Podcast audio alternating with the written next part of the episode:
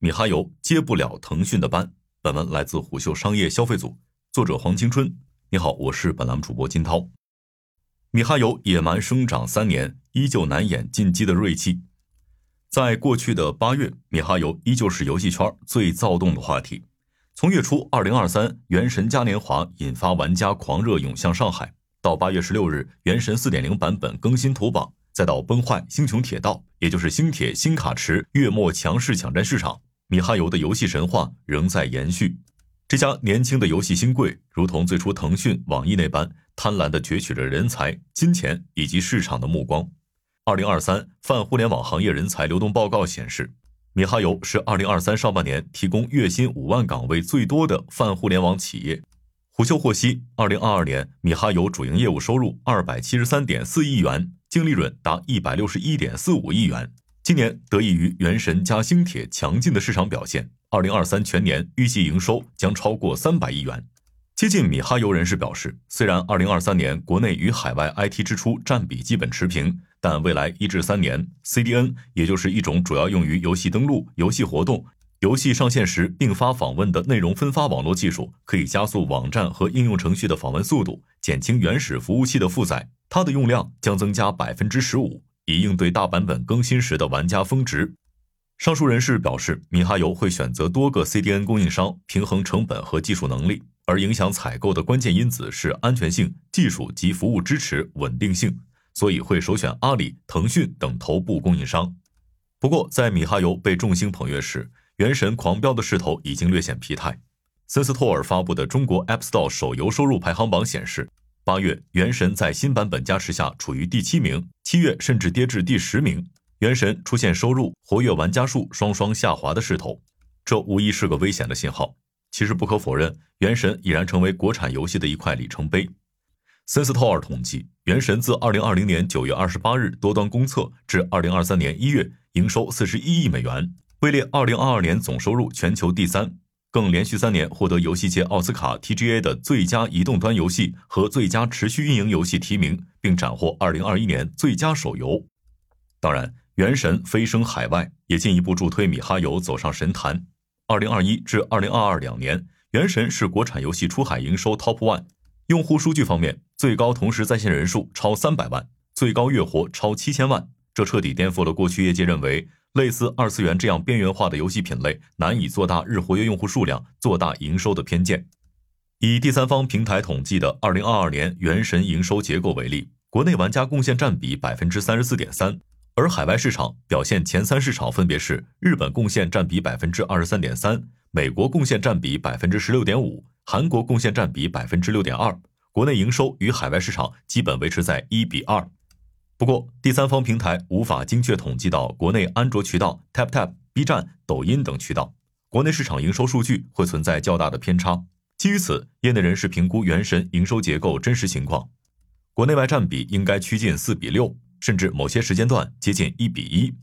胡秀了解到，原神海外主要发行日本、韩国、北美、新西兰、澳大利亚、东南亚以及中国港澳台等市场，这些市场占整体海外市场超百分之八十。而东南亚、南美、中东地区市场环境过于复杂，原神迟迟未啃下较大市场份额。不过，Free Fire 却走出一条由东南亚、拉美等新兴市场反攻欧美成熟市场的逆袭路线。其成功在于击穿了中低端设备用户与 PUBGM 主攻的中高端设备市场形成互补。因为 PUBGM 在高性能手机占比低的市场跑不动，所以 Free Fire 便成为其在低性能手机的平替。而原神在欧美、日韩等海外主流市场吃香，则源于团队会根据不同地区的用户画像和市场需求制定相应策略，包括广告、KOL 合作和社群运营，利用当地的线上和线下资源进行深度渗透。将主播与游戏一起扶持，实现相辅相成。得益于此，《原神》自2020年公测以来，就在联名市场上炙手可热。比如和喜茶、必胜客、肯德基、一加的联名，无不引发玩家抢购潮。即便从新游表现来看，米哈游也在新锐游戏厂商里一骑绝尘。业内人士预估，星铁自4月26日上线便已横扫知识霸榜，首月全球整体营收逼近60亿元。创下国产二次元新游单月流水历史新高。不可否认，市场上一直存在一种情绪，就是希望腾讯、网易铁板一块的格局被打破。少年屠龙的叙事再次被搬出来，成为粗浅解释米哈游崛起的说辞。行业需要这样的新叙事，新叙事也会让投资人乃至二次市场对游戏产业保持乐观。而且，米哈游在产品体系、版本运营上越发成熟。原神的版本迭代一直在尝试工业化，从蒙德璃月的探索到到期须弥的解谜，再到渊下宫、层岩巨渊、沙漠地宫，无不在尽量做出差异化。由此，外界一度认为米哈游具备了工业流水线的产品能力。从《崩坏学园二》《崩坏三》到《原神》《星铁》。米哈游强大之处在于，通过构筑二次元世界的产品创新力，也就是在科幻风格、各种角色、深度 RPG 系统合力下，成功击穿二次元群体。然而，原神越更新越复杂，任务流程越发繁琐，那些沉默的波动的数据背后，是被光芒掩盖的问题。前期探索费时费力，后期长草没动力，大量玩家正进入倦怠期。当然，这与整个游戏行业的变化也密切相关。随着二零二三年版号放水，行业内卷也越发激烈。今年暑期档，网易四款新作吃掉新游大盘百分之四十以上份额。腾讯的《冒险岛：风之传说》、字节的《金河》、米哈游的《星铁》三家巨头新游流水也占到新游大盘百分之三十以上。具体到细分品类，二零二三年二次元游戏赛道格外拥挤，仅八月便有十二款二次元游戏官宣上线或定档。而米哈游四月上线的新作《崩坏：星穹铁道》也对原神进行了玩家分流，新项目《绝区零》也是二次元，这难免会带来品类疲劳。一位游戏分析师向虎嗅提出，米哈游其实新建立了一个米粉圈，米粉圈实际上是用游戏质量做纯破圈，然后再打造一个属于自己的饭圈。此外，米哈游氪金抽卡、氪数值的商业模式已然让玩家疲惫。上述分析师进一步补充，二零二三年一个明显趋势是，核心付费玩家的付费意愿在下降，而原神、星铁都是基于内容角色的大额度付费设计。话题再拉回米哈游至于整个游戏产业的影响，有一种说法是，米哈游要接腾讯游戏的班。事实上，米哈游更多是一种产业多样性的希望。米哈游与腾讯是游戏圈新旧势力的对撞，是内容与渠道话语权的博弈，是独立工作室赛马与原创大 IP 精品化的路线之争。但狂飙的米哈游被过早推上神坛，不见得是件好事儿。更遑论接腾讯游戏的班。尤其当米哈游发展到新阶段，趣魅才能客观看待米哈游自身的突破及问题。坊间传言，米哈游的员工人数已超过七千人，仅原神项目组就超过了一千五百人。在二零二二年末的全员大会上，刘伟就曾反思激进扩张的策略，并表示，疯狂招聘让公司陷入了组织危机。其实，危机的伏笔早于原神横空出世的二零二零年便已经埋下。彼时，米哈游组织迅速膨胀，疯狂扩招，吸收的基本都只是普通人才。这些新血液显然无法满足项目更高需求，且组织结构不成熟，使得管线各立山头，内推又加剧了各自的领地意识。导致元神后继从对丰富的追求滑向单纯的复杂。事实上，急速膨胀前的米哈游一直崇尚公平文化，内部采用扁平化的组织结构和分工模式。制作人主要把握大方向和市场风向，策划出策划案，客户端评估执行可行性，美术评估出图时间，以及在做进去后运营评估上线时间。同时，米哈游看重团队沟通和员工成长。上级以身作则是米哈游将扁平化管理落实的关键要素。上级愿意给下级锻炼机会，老员工愿意向新员工分享经验，高效管理模式为其产品的研发和运营提供了有力支持。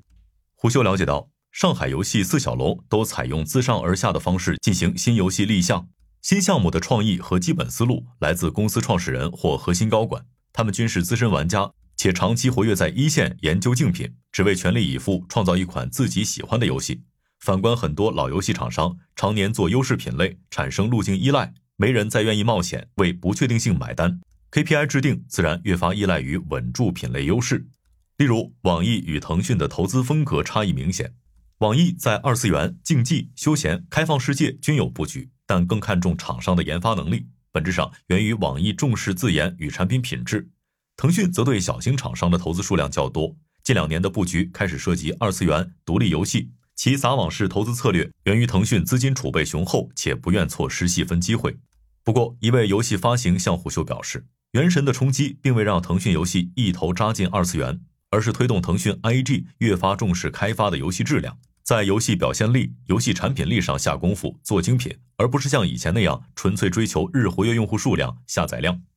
事实上，游戏公司的团队组建基本分为三大部门：研发部门、运营宣发部门以及职能部门。首先，游戏公司研发部门分为策划与工程两部分。策划一般是任何游戏创立的时候最先运作的部门，分为文案策划、美术策划以及玩法策划。但不同类型的游戏策划侧重点不同，如二次元游戏，先由文案策划做出游戏世界观，然后文案、美术策划一起给出玩家概念性的世界观，再由玩法策划给玩家设定关卡、副本及逻辑等。其次，游戏公司的运营宣发部门一般分为版本运营、商业化运营以及社群运营三类。版本运营是负责游戏版本的卖点，商业化运营及社群运营则负责评估、调研玩家对于游戏的预期，然后再与研发部门反映游戏的市场状况与舆情，继而让研发部门进行游戏更改。当然，项目开发到一定程度，便会有运营及商业化团队进入，游戏公司会抽取每月流水的百分之十到百分之十五进行市场行为铺量。而近年来比较流行游戏转番剧、动画，以扩大 IP 影响力。胡秀了解到，米哈游预算结构中 IP 大电影比例上升，源于其管理层认为，大电影 IP 能帮助米哈游打响品牌口碑，即使大电影 IP 无法盈利，也能为其节省品牌宣传费用。不过，今年最大的风口当属 ChatGPT，通用人工智能时代呼啸而来，米哈游也在 AIGC 领域积极布局。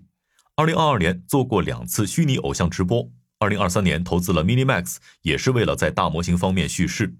对此，虎嗅作者游戏葡萄撰文指出，今年四月《崩坏：星穹铁道》上线后，米哈游几位创始人工作重点有了调整。被视作米哈游旗舰灵魂的蔡浩宇，未来将调动北美更多资源，投入更多精力，亲自研究 AI。罗宇浩则常驻上海，继续负责项目开发。等于说，在外界正围观米哈游开创的原神时代时，刘伟、蔡浩宇、罗宇浩这三位野心勃勃的米哈游创始人，又朝着技术宅拯救世界的目标。迈进了一步。好了，以上今天的商业动听，下期见。